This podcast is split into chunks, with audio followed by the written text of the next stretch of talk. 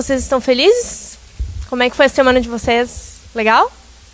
Como é que foi a tua semana, Simone? Foi legal? Vocês estão me ouvindo? Eu não estou me ouvindo. Alô, som? Mulher do som?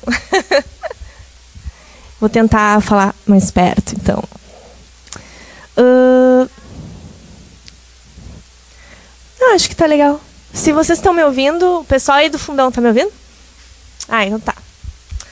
Então, gente, a minha semana foi meio louca, assim, né? De domingo para segunda acordei com o olho colado e eu pensei, me ferrei. Fiquei com um probleminha no olho aí, como é que é? Conjuntivite. Né? Uma conjuntivite abençoada. Mas agora já tô legal. O pessoal lá do meu trabalho não queria nem chegar perto de mim, dizia: "Sai para lá, fora". Mas agora eu já tô legal, tá, gente? Podem me abraçar, me beijar, não tem problema. já passei para todo mundo aí, gente. Então tá, eu queria compartilhar uma palavra com vocês, mas eu gostaria de orar antes, então. Senhor Jesus, nós te agradecemos, Senhor, por esse dia. Te pedimos, Senhor, que tu fale conosco, Deus, que tu fale através da tua palavra, Senhor. Eu que sou um vaso frágil aqui, Senhor, mas que o teu poder, a tua presença esteja entre nós, Pai. Nós te pedimos em nome de Jesus, Senhor. Nos abençoa nessa tarde, abençoa cada um que está aqui, Senhor, e que a tua palavra venha tocar os corações, Pai. Em nome de Jesus nós te pedimos. Amém. Então eu gostaria que você. Ah, ficou super alto agora. Eu gostaria que você abrisse ali em Lucas, você que trouxe a Bíblia. Se você não trouxe, sente ao lado de alguém que trouxe. Uh, vou me arrumar aqui porque na última vez eu fui cacunda, né, linda? Hã? Ah, tá. O que, que foi? Ah, tá. uh, você pode abrir então em Lucas 17, do 20 ao 37.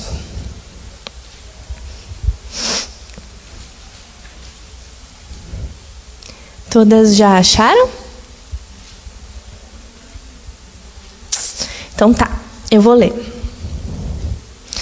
Interrogados pe, interrogado pelos fariseus sobre quando o reino de Deus viria, Jesus lhes respondeu: O reino de Deus não vem com aparência exterior. Nem dirão, está aqui ou está ali, pois o reino de Deus está entre vós. Então disse aos discípulos: Chegarão dias em que desejareis ver um dos dias do filho do homem, e não vereis. E vos dirão: Está ali ou está aqui, não vades nem os cigais. Pois, como o relâmpago que brilha em uma extremidade do céu ilumina até a outra extremidade, assim também será o filho do homem no seu dia. Mas, primeiro é necessário que ele sofra muitas coisas e seja rejeitado por essa geração. Como aconteceu nos dias de Noé, também acontecerá nos dias do filho do homem. Comiam, bebiam, casavam e davam-se em casamento, até o dia em que Noé entrou na arca, e veio o dilúvio e destruiu a todos. E também, como aconteceu nos dias de Ló, comiam, bebiam, compravam, vendiam, plantavam e construíam. Mas, no dia em que Ló saiu de Sodoma, do céu choveu fogo e enxofre, destruindo a todos. Assim será no dia em que o Filho do Homem se manifestar. Naquele dia, quem estiver no alto da casa, com os, os seus bens embaixo, não desça para tirá-los. Da mesma forma, quem estiver no campo, não volte para casa. Lembrai-vos da mulher de Ló. Quem procurar preservar a sua vida, irá perdê-la, e quem a perder, este a preservará. Eu vos digo: naquela noite, dois estarão numa cama, um será levado e o outro deixado. Duas mulheres estarão juntas moendo trigo, uma será levada e a outra deixada. Dois homens estarão no campo, um será levado e o outro deixado. E eles lhes perguntaram: Onde, Senhor? Ele respondeu: Onde estiver o cadáver, ali se juntarão também os abutres. Então eu queria meditar com vocês essa passagem eh, só dando um contexto assim geral, né, do que que trata essa passagem. Eu não sei a Bíblia de vocês, mas a minha tem um, um títulozinho ali diz a vinda do reino de Deus. Então é sobre isso que Jesus está tratando, né? Não sei se alguém tem um título diferente aí, quer compartilhar aí, mas é a vinda do reino de Deus, né? E olhando rapidamente então essa passagem, a gente vê que Jesus fala, olha, uh, fala para os fariseus que estavam interrogando ele, né? Ó, uh, o reino de Deus não vai vir com aparência exterior, né? Vocês vão dizer, ah, tá aqui, tá ali, não é bem assim, né? O reino de Deus está entre vós. Depois Jesus fala uh, que era necessário que ele sofresse antes de todas essas coisas, né? E também fala assim que ele dá dois exemplos na Bíblia, que é o caso de Noé e o caso de Ló. Noé estava construindo uma arca e Deus ia destruir todas aquelas pessoas. E a construção daquela arca, quando Noé estava construindo, era como se fosse uma pregação para as pessoas. Ele estava dizendo: Olha, o juízo de Deus está vindo, arrependam-se de forma indireta, né? Construindo a arca, as pessoas olhavam aquilo e não davam importância. A Bíblia diz que elas continuavam vivendo as suas vidas, comendo, bebendo, casando, vivendo assim, ó, sabendo que o juízo vem, mas não dando importância. Jesus cita isso. Também Jesus cita o caso a mesma coisa com Ló, que foi em Sodoma e Gomorra. Mas o que eu quero chamar a atenção hoje aqui está lá no versículo 32. Lembrai-vos da mulher de Ló. E é isso que eu queria falar hoje. Eu só queria dar um contexto para vocês entenderem, né? A fala de Jesus. E aí tu pode estar me perguntando, né? Mas quem é Ló? Quem foi Ló? Talvez você não tenha chegado nessa parte da Bíblia ainda, você recém começou, apesar de que Ló está em Gênesis 15, né, ou 16 por aí, me corrijam se eu estiver errado. Então acho que só se tu estiver começando de trás para frente, né? Mas assim, falando rapidamente, Ló era um homem justo, um homem que amava Deus, um homem que seguia a palavra de Deus. E ele era sobrinho de Abraão, nada mais, nada menos que o Abraão, né? E, bom, a gente conhece Abraão, tem até as musiquinhas lá da, da católica, tu sabe, né, Thalita? Já cantou aquelas musiquinhas assim, Abraão tem muitos filhos, sabe, né, Carol? Já cantou essas musiquinhas, tu tem cara de cantar essas musiquinhas. e Abraão, a Bíblia chama ele de um, ele é um patriarca, né? Ele é considerado o pai da fé. Então é um homem que amava Deus, que andava com Deus. Deus se revelou a Abraão, Deus fez uma aliança com Abraão.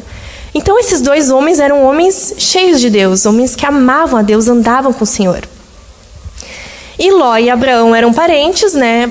Ló era sobrinho de Abraão, eles andavam juntos, mas num determinado momento eles tiveram que se separar. Tiveram muitos bens e aquilo estava dando um conflito entre as famílias. E Abraão foi habitar nas terras de Canaã e Ló foi parar na cidade de Sodoma, né? Só que a cidade de Sodoma era uma cidade que a iniquidade, o pecado estava cada vez pior. A ponto de que chegou no limite e Deus falou: não dá mais. Esse povo é perverso. A Bíblia fala também lá em 2 Pedro que Ló se incomodava também com o pecado daquele povo, porque era muita coisa, não dava mais. E Deus resolveu trazer juízo em Sodoma e Gomorra. Só que Ló morava lá, e a Bíblia diz que Ló era um homem justo. E Deus viu isso, que era um homem que amava Deus. E Deus foi lá e enviou anjos para salvar Ló e a sua família. E aí, realmente, os anjos chegaram lá, falaram com Ló, disseram: Ó, sai daí, não dá mais, vai, vai vir destruição. E Ló obedeceu. Saiu ele e a sua família de lá. Só que vocês sabem, né, como é que termina a história. Enquanto eles estão saindo rapidamente, a destruição está chegando, o anjo de Deus fala: não olhem para trás. É um mandamento, não olhem para trás. E aí, a mulher de Ló olhou e virou uma estátua de sal. Vocês, então, a maioria já conhece essa história, né? Só que Jesus cita isso em Lucas. Lembrai-vos da mulher de Ló. O que, que Jesus quer com isso? Por que, que a gente tem que lembrar? Primeiro, para quem que Jesus está se dirigindo? A Bíblia fala que Jesus está dirigindo, se dirigindo aos discípulos. Ou seja, lembrai-vos da mulher de Ló é para a igreja lembrar, para nós lembrarmos. E o que, que a gente pode aprender então com isso? Ah, uh, ai, eu deixei ali. Só um pouquinho que eu vou pegar o livro.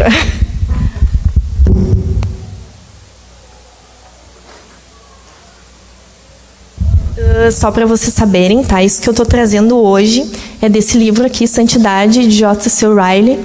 Eu amo demais, quem quiser ler, tá? Então, só para dar os créditos para a pessoa, né? Eu vou deixar aqui. Tomara que não caia tudo aqui, né? Deus me ajude. E uh, Riley vai dizer que esse é um alerta para a igreja. Lembrai-vos da mulher de Ló. É uma advertência solene. Por quê? Porque a mulher de Ló, ela amou as coisas de Sodoma, o pecado. O coração dela estava naquilo ali, no mundo. E isso levou ela a desobedecer a Deus. E Jesus usa uma pessoa como essas como exemplo. Ou seja, Jesus aponta para alguém cuja alma se perdeu para sempre. Isso é muito sério, né? Jesus, ele descreve o terrível estado de despreparo em que muitos serão achados. Quando ele voltar, que nem na situação ali de Jó, de Ló, desculpa, Jó e Ló é muito fácil de confundir. Mas assim, as pessoas vão continuar vivendo suas vidas, casando, uh, comemorando, sendo que o juízo de Deus está às portas. E ele diz: Lembrai-vos da mulher de Ló.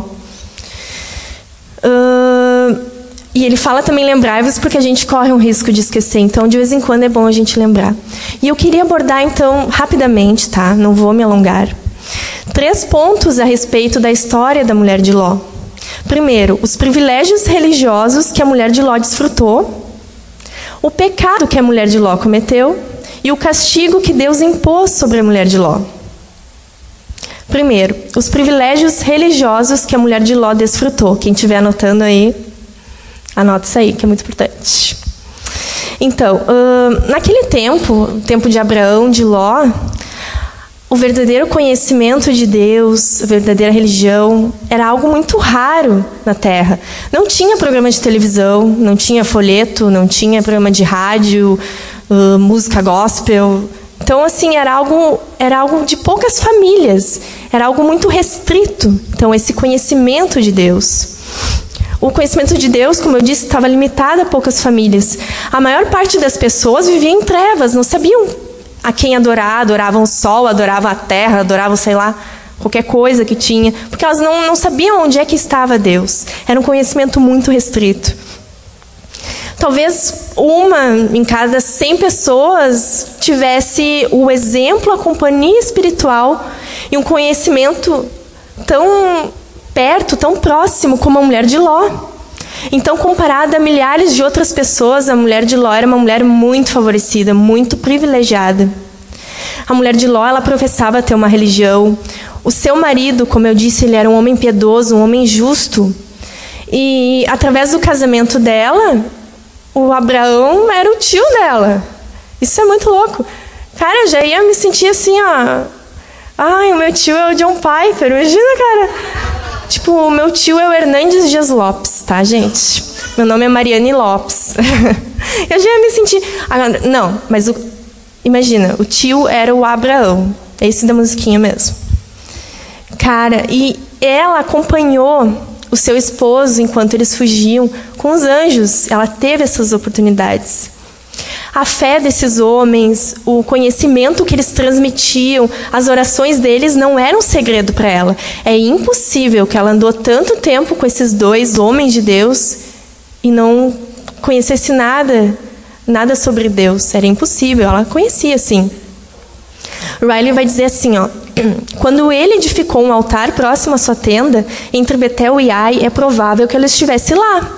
Quando seu marido foi levado cativo e libertado através da intervenção de Deus, ela estava lá. Quando os anjos chegaram a Sodoma e advertiram seu marido a fugir, ela os viu. Ela os ouviu. Quando eles o tomaram pela mão e os guiaram para fora da cidade, ela estava entre eles, entre os que eles ajudaram a escapar. Mas que efeitos esses privilégios surtiram na vida dela, de fato? Praticamente nenhum. Mesmo ela tendo todas as oportunidades, advertências especiais, mensagens do céu, anjos, livramentos, parentes próximos que temiam a Deus, ela morreu ímpia, impenitente, incrédula e sem a graça de Deus. Os olhos do entendimento dela nunca foram abertos. As afeições dela não eram para Deus. Ela tinha um coração que desejava conhecer mais a Deus. Ela vivia provavelmente um disfarce. Né? Ali está no povo de Deus, tal, se moldava os costumes, falava da mesma forma que os outros, tudo, mas o coração dela não estava puro diante de Deus. Era um coração em trevas. Ela aparentava piedade, porém o maior amor da vida dela provavelmente não era o Senhor. E o que, que, eu, o que, que a gente pode aprender com isso, né? Talvez a gente tenha vindo de uma família cristã. Você tenha vindo de uma família cristã. Você, o seu esposo é um homem de Deus que ama a Deus. Você tem filhos na fé que amam a Deus. Pastores piedosos algumas pessoas não congregam ali aqui, mas congregam em lugares em que os pastores amam a Deus. Então isso é um privilégio muito grande. Uh, eu me lembro que quando eu me converti, eu conheci uma livraria aqui em Porto Alegre. E eu fui, né, ver como é que era aquela livraria. E eu entrei lá, tocando os louvorzão e todo mundo falando da Bíblia. Eu pensei, meu, imagina se eu trabalhasse num lugar assim, 24 horas por dia, tipo assim, no meio dos crentes, assim, bem louca. Tem gente que, inclusive, trabalha em lugares gospel, pode-se dizer assim. Então, são muitos lugares, muitos, muitos privilégios que a gente tem de conhecer a palavra. E a gente tem que ser grata por isso. Né? A gente tem que agradecer a Jesus por isso. Mas tu não pode descansar a tua alma nisso. Tu não pode colocar a tua confiança nisso totalmente. O fato de ter pessoas ao teu redor, de tu vir de uma família cristã, de tu ter um marido cristão, o teu marido não vai viver a tua vida espiritual. Ele não vai orar no teu lugar. Ele não vai responder por ti diante de Deus. A fé é tua, o arrependimento é teu. Mas aí tu pode pensar, não, mas o meu caso é diferente, ao contrário. Eu não tenho família cristã, Ai, meus filhos não querem saber de igreja, meu marido não quer saber de Jesus, eu tenho dificuldades, eu não consigo nem me locomover direito e na igreja é tudo muito difícil. Ai, se eu tivesse esses privilégios, se eu tivesse uma família cristã, eu acho que eu ia orar mais, eu ia buscar mais a Deus. Riley vai dizer que isso é ilusão. É preciso mais do que privilégios para salvar almas. É preciso a graça de Jesus. Judas Iscariotes era discípulo de Cristo. Demas era companheiro de Paulo. Ló tinha uma mulher mundana incrédula. E todos eles morreram nos seus pecados. Os homens não precisam de privilégios, eles precisam da graça de Jesus. E Riley vai dizer que se esses privilégios um deles que eu citei, de ter pessoas cristãs, de ter, enfim, a tua vida voltada para isso, tu tá sempre na igreja, sempre servindo, sempre ouvindo da palavra. Se isso não gera frutos na tua vida, vão produzir danos. Como assim? Vão cauterizar a tua consciência. Porque tu já está acostumada a ouvir que tu tem que te arrepender. Tu já está acostumada a ouvir que só Jesus salva. Que muitas vezes as pessoas que não têm esses privilégios, eles ouvem e aquilo gera um impacto na vida delas. Só que a gente já está acostumada a ouvir. A gente já sabe, não, eu sei que eu tenho que me arrepender dos meus pecados, eu sei que eu tenho que buscar Deus, eu sei que eu tenho que orar. E aquilo já não gera mais nada. Isso pode gerar um dano. Isso vai aumentar a nossa responsabilidade diante de Deus. Porque a gente conhece a verdade. A gente não tem desculpa. E isso pode agravar também a nossa condenação. Nada endurece mais o coração do homem do que a familiaridade infrutífera com as coisas sagradas. É muito bom ouvir o pastor Jackson, o pastor Everton, o pastor Rodrigo, né? É muito legal estar aqui, vir a tua família todo domingo, servindo a Jesus, né? A gente também tem um privilégio muito grande de morar no Brasil, porque é um lugar que a gente vai sair com a camisa de Jesus e a gente não vai ser preso, a gente vai ser com a Bíblia lá e no máximo vão debochar da gente, mas a gente não vai ser torturado por isso. Então a gente tem que agradecer Jesus por isso. Mas eu quero que tu pense agora, afinal de contas, esses privilégios que a gente tem, o que, que tem surtido na tua vida, no teu coração? Tem surtido alguma coisa? O Espírito Santo ele se faz presente na tua vida? Tu tem um Deus pessoal que tu pode te dizer que tu te relaciona? Porque senão esses privilégios, eles, que nem a Bíblia fala, não servem para nada, né? Lembrai-vos da mulher de Ló. Tu precisa comer o pão da vida por si própria. Tu precisa ter um testemunho do Espírito Santo no teu coração. Não se apoiar nas pessoas que têm ao teu redor. Isso é algo pessoal. Então, recapitulando, possuir privilégios religiosos não salvam uma alma. Agora, segundo ponto é o pecado da mulher de Ló. Tá? A Bíblia fala: a mulher de Ló olhou para trás.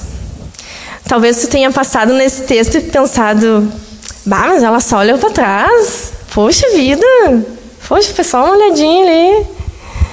Mas o Riley vai dizer que esse olhar, que parece uma coisa tão boba, tão simples, né? Ele vai revelar algumas coisas. Uma delas, o verdadeiro caráter dela né? Então, às vezes, as pequenas coisas, os pequenos erros, os pequenos pecados que a gente vai cometendo, pode uh, demonstrar muito mais do que a gente imagina da nossa vida. Ah, é uma fofoquinha aqui, sabe? É uma mentirinha aqui. Tu sabe que tu está mentindo, mas ah, é tão pequenininho, né? Pois essas coisas podem revelar muito da nossa fé. Uh, olhar para trás também pode revelar a desobediência interior da mulher de Ló. Então, o mandamento do anjo foi algo simples, direto, muito fácil de entender. Não olha para trás. É impossível não entender. Só que ela olhou, porque ela quis ser desobediente, ela quis desobedecer a Deus. Os mandamentos de Deus são simples, são diretos. Vocês conhecem: não matar, não roubar, não adulterar. São simples. É impossível que a gente se confunda com isso. Por que, que a gente não, não, muitas vezes não segue? Porque a gente é desobediente mesmo. Uh, e essa olhadinha dela também, ela vai uh, mostrar uma certa soberba dela. Imagina, o anjo falou: não olha para trás. Ela olhou, ela duvidou da palavra de Deus, né? Ah, mas é só uma olhadinha. Ela duvidou da palavra de Deus. O anjo disse que ia causar dano se eles olhassem. E ela olhou. Então, talvez ela, ela duvidasse que Deus fosse fazer, fosse fazer de fato alguma coisa, fosse destruir aquela cidade. E ela agiu conforme a fé dela, ou a incredulidade. E aí eu queria falar uh, em relação a nós, o que, que nos, se aplica a nós, né? Que muitas vezes Deus nos fala o que a gente deve fazer, só que a gente acha, ah, mas não é bem assim, sabe? A Bíblia, ela deixa bem claro que Deus odeia a fofoca. Deus odeia. Deus abomina, odeia o que semeia inimizade entre irmãos. Está bem claro lá em Provérbios. Então, uh, às vezes a gente acha, não, mas ah, né, fulaninha ali, eu vou fazer uma intrigazinha. Eu também não vou com a cara dela. Eu não vou com a cara da Carol. Então eu vou chegar na, na Bonis. Ai, Bonis, eu também não vou com a cara dela. Ai, eu acho que ela errou, ela não sei o quê. Você está jogando uma contra a outra. Tu não está ajudando em nada. A Bíblia fala que a gente tem que ser pacificador. Nós somos chamados para sermos pacificadoras. Se eu estou vendo que tem algo estranho entre a Carol e a Bonis, eu vou ajudar para que elas se entendam. Eu não vou botar lenha na fogueira. Eu não vou ter prazer na treta. Se tu tem prazer na treta, em ver o circo pegar fogo, em ver gente brigando, tu tem que te arrepender. Porque a Bíblia diz que Deus odeia aquele que semeia contenda entre os irmãos. A gente tem que levar a palavra de Deus muito a sério. A gente tem que se arrepender. Aquele olhar também, por último, revela o amor secreto que essa mulher tinha pelas coisas do mundo. O coração dela estava em Sodoma. Então, aquilo foi tão forte que provavelmente fez ela olhar para trás e talvez pensar: bah, deixei tudo ali. Sabe? Ela deixou as paixões dela ali. Mas a Bíblia fala: a amizade do mundo é inimizade contra Deus. Se alguém amar o mundo, o amor do Pai não está nele. Tem muitas pessoas que congregam, estão na igreja e tudo, passam anos e tal. Daí, de repente, elas vão embora, parece que chutam tudo para cima e vão para o mundão, assim, não querem saber de nada. Será que Cristo falhou com elas? Será que Jesus abandonou elas? Na verdade, elas amaram mais o mundo do que a Deus. Então, minha irmã, eu queria te dizer, tenha cuidado para que Cristo não seja um motivo secundário na tua vida, que tu não esteja seguindo Jesus porque é bom para tua família, é bom estar numa igreja, é bom, é, é legal, é tipo assim, ai, né? A minha vida espiritual eu tenho que cuidar, mas tu tem que seguir a Cristo por causa de Cristo. Tu não acha que tu vai conseguir ser amiga de Deus e amiga do mundo ao mesmo tempo. Ou tu amiga de Deus ou tu amiga do mundo. Não divida o teu coração. Então, assim, recapitulando. Os privilégios religiosos não salvam uma alma. E qual o pecado da mulher de Ló? Será que foi só olhar para trás? Na verdade, aquilo revelava muito mais coisa. E por último, e eu já vou terminar, eu prometo. O castigo que Deus impôs à mulher de Ló. A Bíblia ela dá uma descrição bem simples e de poucas palavras olhou para trás e converteu-se numa estátua de sal. A morte, ela é algo horrível, terrível. Só essa palavra morte já nos deixa incomodados, né? Só que a gente nasceu já sabendo que vai morrer. A gente sabe que isso vai acontecer com todas nós. Daqui a 100 anos não vai ter ninguém aqui. Só que a gente não está acostumado, porque Deus não nos criou para isso. O pecado que gera a morte, o pecado que entrou no mundo. Só que a morte sempre é algo solene, né? Quando alguém perto da gente morre, uh, perto de nós morre, a gente fica triste, né? A gente, por mais que a gente saiba, não, mas Deus guardou, levou ela, a gente vai ficar triste. Uma coisa é tu morrer no meio dos teus amigos, ali calmo, silencioso, no meio de oração de muitos homens de Deus, piedosos, morrer com uma certeza da graça futura, morrer em Jesus, morrer sabendo que Jesus vai te ressuscitar, que tem uma nova vida, né? Morrer dependendo de Jesus. Ainda assim é uma coisa pesada, séria, né? Uma coisa solene. Agora, Morrer de repente, de uma hora para outra, em pleno vigor, morrer cometendo pecado, morrer com o coração longe da esperança da salvação, isso é algo terrível. Morrer pela intervenção direta de um Deus irado, isso é assombroso, é desesperador. Não dá para imaginar. E esse foi o fim da mulher de Ló. Ela foi para o inferno. Mas o que, que a gente aprende com isso? Que Deus ele pode punir de forma repentina aqueles que vivem na prática do pecado de forma despreocupada. Como assim? Tem aquele tipo lá de pessoa que vive na igreja, só que de segunda a sábado é um demônio. Sabe? Está no trabalho e as pessoas dizem assim: hum, aquela ali é crente. É pior do que do que uma pessoa que não vai na igreja, sabe, né? Esse tipo de pessoa vive na prática deliberada do pecado, uma vida dupla, uma vida que está hum, na igreja, sabe que tem que se arrepender dos seus pecados, que precisa de Jesus, mas não está nem aí. Uh, o pecado ele não pesa mais no coração dela. Ela faz o que ela bem entender. Trai o marido em pensamento ou em ações. Alimenta ódio, que a Bíblia diz que a gente tem que amar os nossos irmãos como a nós mesmos. Né? E ela vive sem, assim, ó, sem nenhuma preocupação. Deus pode punir de forma repentina. Isso é um exemplo para nós. Ou talvez seja uma jovem dinâmica, né, que está na igreja, só que aí fora, olha, apronta todas. Pode pensar assim, ó, ah, mas lá pelos meus 50 anos eu me arrependo, eu me entrego para Jesus. Mas tu não tem garantias de que tu vai chegar até os 50.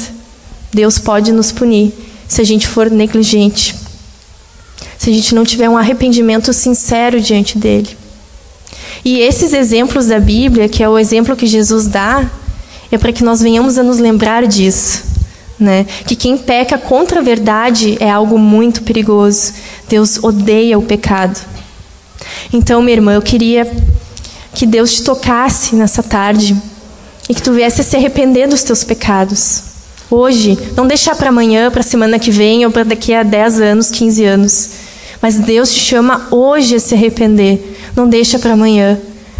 Agaste essa palavra. Deus te chama.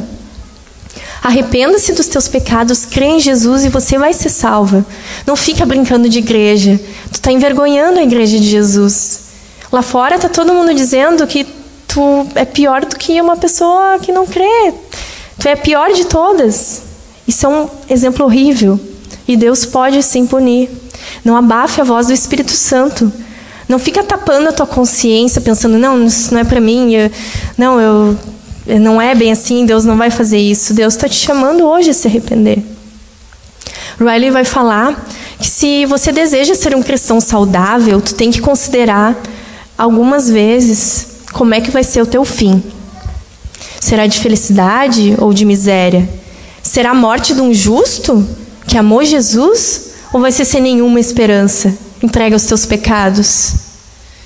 Um dia o nosso fim vai chegar, um dia o último sermão vai ser ouvido, um dia um boa noite, o último boa noite vai ser ouvido, a última oração vai ser feita. Os desejos, os planos que tu tem, as soluções, as dúvidas, tudo isso vai acabar. Tu vai ter que deixar o mundo e se encontrar com Deus Santo que vai te cobrar. Então tu tem que considerar o teu fim. E o que, que a gente observa até aqui? Que Jesus ele faz uma advertência solene à sua igreja. Lembrai-vos da mulher de Ló. De vez em quando é bom a gente tocar nesse assunto. É bom, faz bem para nós. E qual é a história da mulher de Ló? Que ela teve muitos privilégios. Ela ouviu a palavra. Ela ouviu que ela deveria se arrepender dos seus pecados, que ela deveria crer em Jesus mas ela ignorou. Ela afundou no pecado. Os privilégios religiosos sem o dom do Espírito Santo não servem para salvar uma alma.